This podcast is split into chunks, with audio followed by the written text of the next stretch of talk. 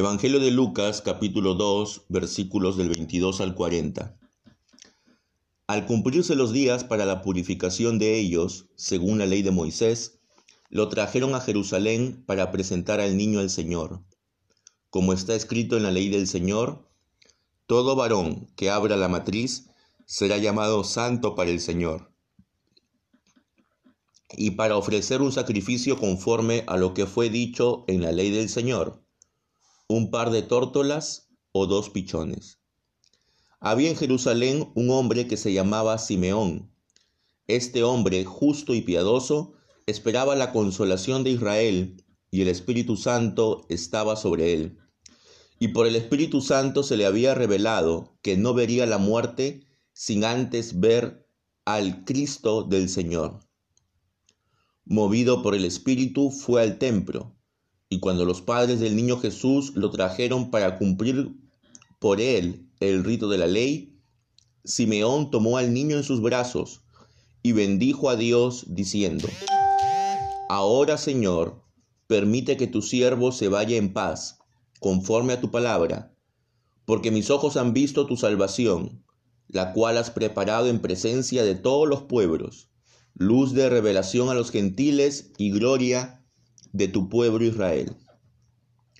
Y los padres del niño estaban asombrados de las cosas que de él se decían. Simeón los bendijo y dijo a su madre María, Este niño ha sido puesto para caída y levantamiento de muchos en Israel, y para ser señal de contradicción. Y una espada traspasará aún tu propia alma, a fin de que sean revelados los pensamientos de muchos corazones. Y había una profetisa, Ana, hija de Fanuel, de la tribu de Aser. Ella era de edad muy avanzada y había vivido con su marido siete años después de su matrimonio. Y después de viuda, hasta los ochenta y cuatro años. Y nunca se alejaba del templo, sirviendo día y noche, con ayunos y oraciones Llegando ella en ese preciso momento, daba gracias a Dios y hablaba del niño a todos los que esperaban la redención de Jerusalén. Habiendo ellos cumplido con todo, conforme a la ley del Señor, se volvieron a Galilea, a su ciudad de Nazaret. Y el niño crecía y se fortalecía, llenándose de sabiduría, y la gracia de Dios estaba sobre él. Amén. Lo que la ley de Dios nos manda, nosotros debemos cumplirlo. Y no importa las condiciones externas, debemos cumplirlo. José y María estaban bajo la ley. Nosotros, si bien es cierto, ya no estamos bajo la ley de Dios en sentido general, pero aún en un sentido moral estamos bajo los principios de la ley de Dios. Y específicamente estamos bajo los principios del decálogo, de los diez mandamientos. Entonces eso debemos cumplirlo, ¿no? José y María tuvieron junto con el niño Jesús, caminar o ir a lomo de bestia 180 kilómetros desde el lugar donde estaban hasta el templo de Jerusalén para poder cumplir con estos rituales. Ciertamente quizás no era agradable para ellos, quizás la madre todavía estaba un poco cansada del parto, pero ellos tenían un deber ante Dios y ese deber se cumplía. A veces nosotros, hermanos, hemos perdido como cristianos el sentido del deber ante Dios. Y vemos la ley de Dios como algo opcional. Que si quiero la cumplo, si quiero no la cumplo. Si estoy con ganas, la cumplo. Si me siento bien, la cumplo. Parte de la ley de Dios, en su principio moral, en el decálogo, es santificar el día de reposo. Ese es el cuarto mandamiento. Y el cuarto mandamiento nos dice que debemos adorar de manera comunitaria a Dios una vez a la semana. No dice, adóralo si te sientes bien. No dice, reúnanse a adorarlo si tienen ganas. No dice, reúnanse a adorar a Dios si es que, si es que están pasando por un excelente tiempo familiar. No dice, reúnanse a adorarlo si es que no tienen algo más que hacer.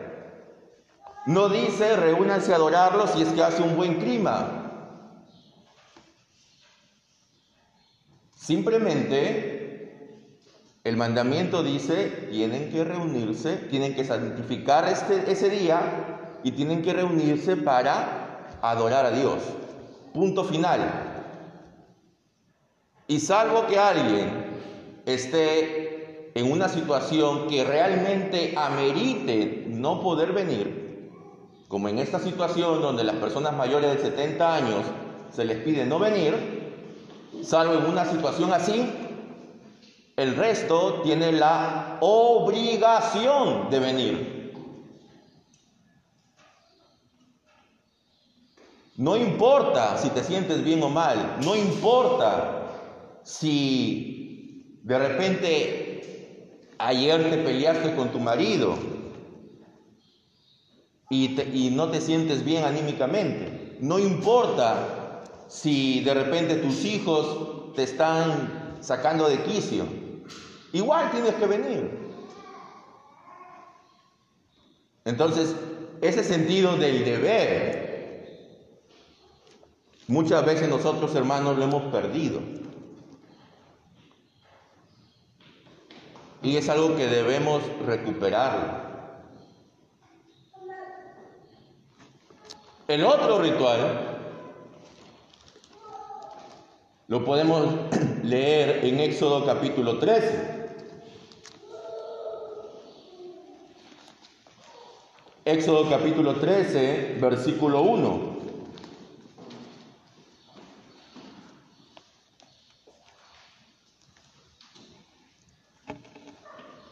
El Señor le dijo a Moisés, dedícame a todos los hijos mayores del pueblo y de los animales de Israel, pues me pertenecen.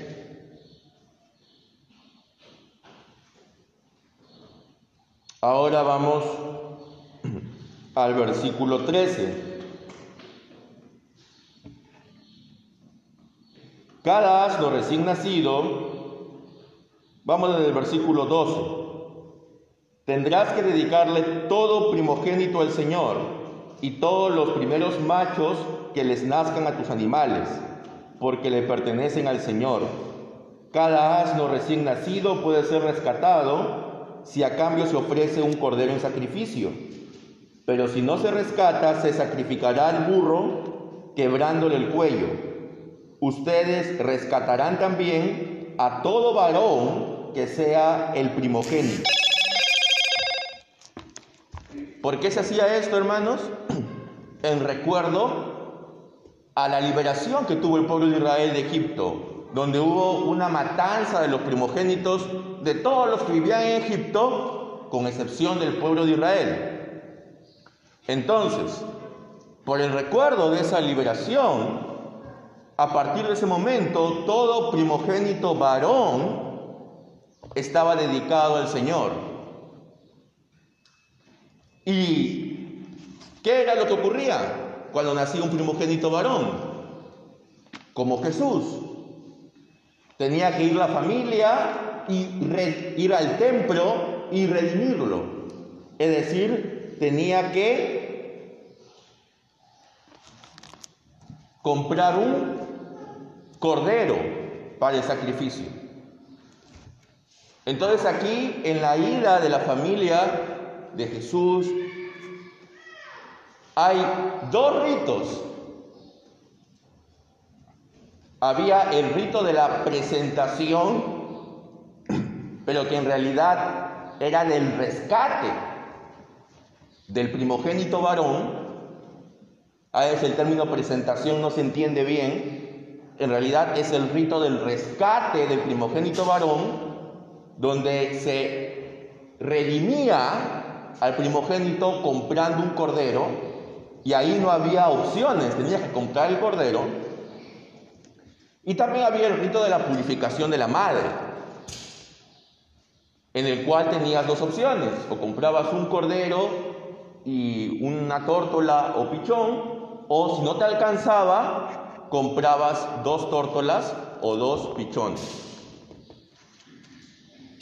Entonces, la familia de Jesús, para el rito de la purificación, ¿qué compró?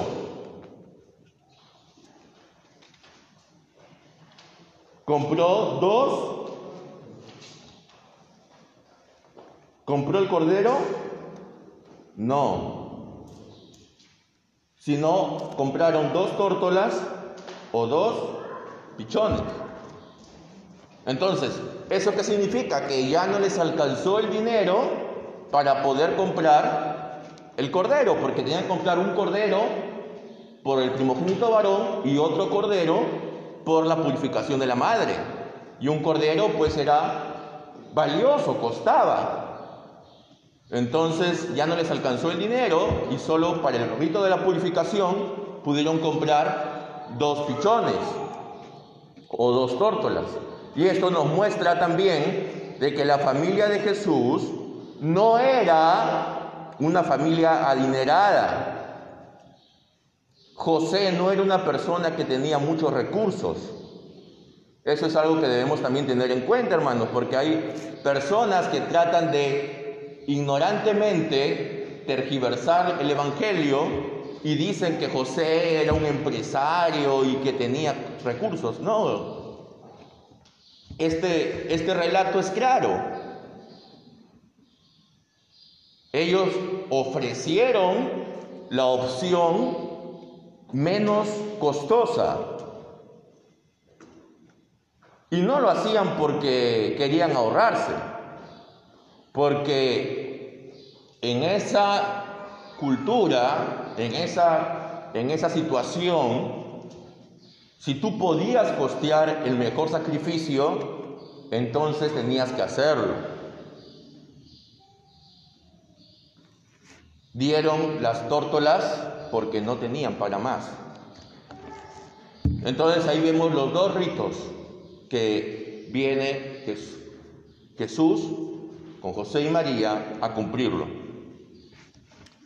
Pero cuando están en el templo, y el templo no solamente era el santuario, sino habían varios espacios. Porque en el santuario solamente podían entrar varones, judíos, circuncidados. había un espacio para las mujeres, había otro espacio para los gentiles también, en, en los patios. Entonces, cuando estaban dentro del templo, en las instalaciones del templo, hay dos encuentros. El primer encuentro es con un hombre llamado Simeón. Simeón era un anciano. Era un hombre que había estado esperando por años la liberación de su pueblo. Había estado esperando a quien los iba a liberar, al Mesías. Cuando él ve a Jesús, él dice, ahora ya puedo morir en paz, porque mis ojos han visto lo que tanto tiempo he estado esperando. ¿No? Es la lo que dice Simeón, nosotros lo cantamos, ¿no? Normalmente al final de nuestro servicio. Entonces, Simeón dice varias cosas interesantes. Una es de que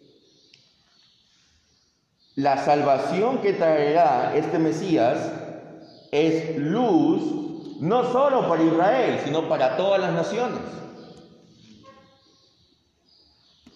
Los israelitas tenían la idea de que el Mesías iba a ser exclusivo para ellos, solo para el beneficio de ellos. Sin embargo, aquí Simeón dice que va a ser luz para todas las naciones. Gloria de Israel, pero para beneficio de todos. También dice de que debido a Jesús en Israel muchos van a caer, muchos se van a arruinar. ¿Quiénes son los que se caen y se arruinan? Aquellos que rechazaron a Jesús. Pero así como muchos caen y se arruinan, otros se levantan. ¿Y quiénes son los que se levantan? ¿Quiénes son los que son enaltecidos? Aquellos que aceptan el mensaje de Jesús. Y dice, Él va a ser señal de contradicción.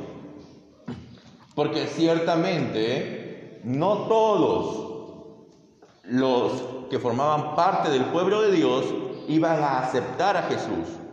Es más, la mayoría del pueblo rechazó a Jesús, rechazó el mensaje de Jesús. Entonces él iba a ser caída y ruina para unos y exaltación para otros. También le dice a María, Él te hará sufrir y una espada traspasará tu alma. Esto indica el gran sufrimiento que le iba a producir a María como madre, todo el rechazo, todas las injurias y el castigo final que iba a haber sobre su hijo.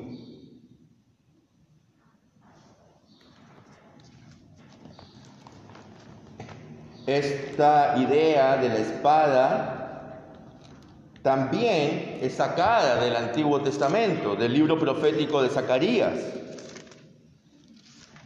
En Zacarías capítulo 12, versículo 10, habla acerca de aquel que será traspasado. Y esa persona no es otra que el mismo niño que estaba allí en la presencia de Simeón.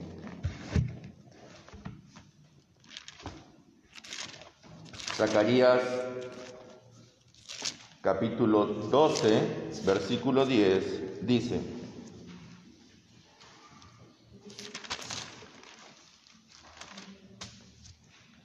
y derramaré sobre la casa de David y sobre los moradores de Jerusalén espíritu de gracia y de oración, y mirarán a mí a quien traspasaron y llorarán como se llora por el Hijo unigénito, afligiéndose por él como quien se aflige por el primogénito. ¿Quién era el Hijo primogénito? ¿Quién era el Hijo unigénito? Jesús. Entonces ya hay una claridad de parte de Simeón de cómo iba a ser la vida y la misión de Jesús. Luego hay otro encuentro con una mujer llamada Ana. Era una mujer que tenía más de 100 años. ¿Y cómo sabemos esto? Porque había estado casada siete años, luego había muerto su marido y ella había estado ya 84 años viuda. Entonces, si supongamos se hubiera casado a los 14 años y como dijimos en relación a María, era completamente normal en esa época que las mujeres se casaran a la edad de 14, 15 años. Entonces, si se hubiera casado a los 14 años, estuvo casada 7 años hasta los 21. A los 21 muere su marido y ella está viuda. 21 más 84, ¿cuánto es? A ver, matemáticos. 105, ¿no? Entonces, ¿cuántos años tenía esa mujer? 105, ¿no? Quizás tenía más, pero por lo menos tenía un promedio de 105 años. Y era una mujer que estaba constantemente dedicada a la oración en las instalaciones del templo. Era una profetisa, una mujer que tenía palabra de Dios para el pueblo. Hermanos, a veces nosotros despreciamos, rechazamos, subestimamos lo que nos pueden decir los ancianos. Pero tenemos aquí a dos ancianos, porque Simeón también era una persona mayor, no nos dice qué edad tenía, pero también era un anciano. Y tenemos a dos ancianos, a Simeón y Ana, dos ancianos muy mayores, Ana de más de 100 años y Simeón quizás tendría 80 o más. Y estos dos miembros del pueblo de Dios dicen cosas muy importantes. Entonces también así nosotros, hermanos, debemos saber escuchar a nuestros ancianos. porque quizás ellos también pueden decirnos algo importante de parte de Dios. Claro, tenemos que usar el discernimiento, pero no rechazar su, lo que ellos nos puedan decir por causa de su edad, ¿no? Estamos en una cultura en la cual se rechaza lo viejo y se exalta lo joven, ¿no? Todos quieren parecer más jóvenes. ¿no? Por eso hay tantos tratamientos de rejuvenecimiento, de belleza, porque todos quieren parecer más jóvenes. Pero sin embargo, en la cultura del antiguo Israel se veneraba y se respetaba mucho a los ancianos. Entonces, por eso, hermanos, es que debemos también nosotros tener en cuenta el honrar a los ancianos. Y eso forma parte también del mandamiento de la ley de Dios. Porque el honrar al padre y a la madre no se limita específicamente al padre y a la madre de uno, sino a todos nuestros ancianos. Entonces, ¿qué es lo que dice Ana? Comenzó a hablarles del niño a todos los que estaban esperando la liberación de Jerusalén. Y la liberación de Jerusalén era la liberación de todo Israel. Y justamente está en coincidencia con lo que decía Simeón, ¿no? Es el Mesías, ese niño que está allí de 40 días, es el Mesías que ha venido a libertar a su pueblo. ¿Por qué Simeón y Ana pudieron reconocer a este niño porque ellos fueron movidos por el Espíritu Santo y ellos estaban en constante comunión con Dios. Cuando uno está en constante comunión con Dios, puede percibir las verdades que están reveladas en las profecías y esto está plasmado en las Sagradas Escrituras. Las Sagradas Escrituras se hacen vivas para nosotros. Termina este texto diciendo, diciendo que cuando María y José cumplieron con todo lo que la ley del Señor pedía, regresaron a Galilea, a Nazaret. Ellos cumplieron con la ley, ellos cumplieron con el ritual de purificación de la madre, ellos cumplieron con el ritual del rescate del primogénito. Porque Jesús nació bajo la ley. Ellos ya habían cumplido previamente con la circuncisión, que era al octavo día. Entonces, hermanos, es importante cumplir con los ritos que nos manda la ley. Es importante cumplir con lo que dice la ley. Y si la ley decía que se tenía que hacer esta purificación, se tenía que hacer este rescate, pues tenían que hacerlo. Si la ley le mandaba que tenían que circuncidar al niño, tenían que hacerlo. Y si ahora creemos que el bautismo ha reemplazado la circuncisión como señal del pacto, entonces también tenemos que bautizar a los niños. Y no inventar excusas para atrasar su bautismo. Nuevamente viene aquí el sentido del deber que como dijimos muchas veces lamentablemente se ha perdido entre nosotros. Cuando ya ellos habían cumplido con lo que la ley del Señor pedía, regresaron a su pueblo. Y el niño crecía y se hacía fuerte, se llenaba de sabiduría y la gracia del Señor estaba sobre él.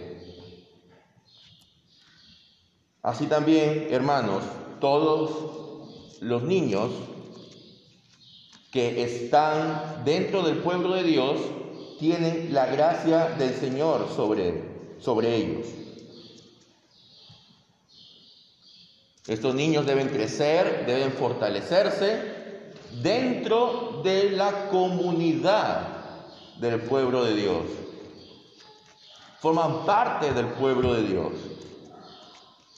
Entonces, hermanos, ¿Qué nos enseña este texto? Primero que debemos cumplir con lo que la palabra de Dios nos manda, como lo hicieron José y María. Segundo, que todo niño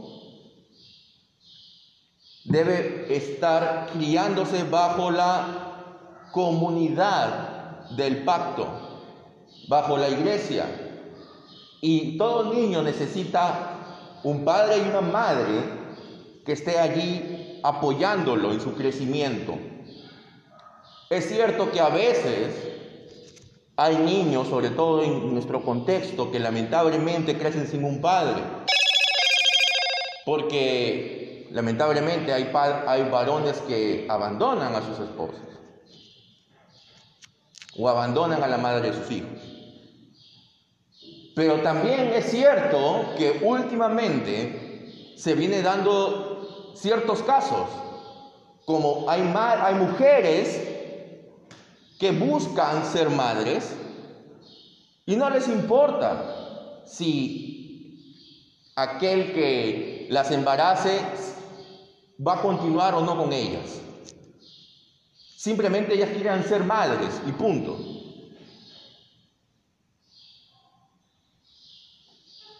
Este no es el modelo de familia que Dios nos ha transmitido.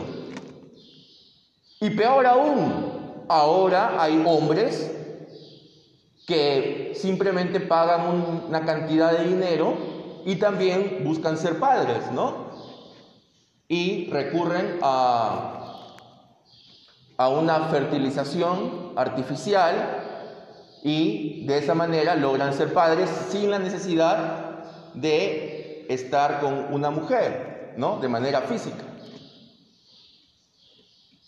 Eso tampoco es el modelo de familia que nos transmite las escrituras. ¿No? Conocemos, hay un hombre muy famoso, ¿no? En nuestro país que ha hecho eso. ¿No? Y que ahora se queja porque no puede inscribir a sus hijos. Por supuesto que no lo va a poder inscribir porque nuestra ley, felizmente todavía en nuestro país, dice que para inscribir a un niño tienes que consignar el nombre de la madre. Así que él no lo va a poder inscribir. Porque él no quiere decir quién es la madre. Entonces, tengamos, hermanos, tengamos en claro que para que un niño crezca de una manera apropiada, lo ideal es que tenga un padre y una madre. No solo un padre, no solo una madre. Eso es lo ideal que deberíamos buscar. Y por último, debemos entender de que a pesar de que María no entendía todas las cosas, que estaban ocurriendo, a pesar de que María y José se maravillaban de todo lo que se decía de él, y a pesar de que ellos ya poco a poco iban descubriendo que ese niño, ese niño que había nacido de manera milagrosa, no solamente era el, ungido de Dios, sino que cada vez se iban, entendiendo más acerca de la misión que iba a cumplir. Así pero a pesar que ellos no entendían todo, ellos estuvieron dispuestos a participar en la obra redentora y, y María dijo, yo soy la esclava del Señor, así también nosotros hermanos, no necesitamos entender a plenitud todo para poder, para ponernos disponibles para Dios y para participar en su obra. Que Dios nos ayude, amados hermanos, a poder estar siempre dispuestos a participar en las obras del reino de Dios. Y para eso tenemos que estar dispuestos a cumplir con su palabra y para eso también tenemos que estar abiertos a tener una comunión con Él para que el Espíritu Santo nos revele su voluntad. Amén.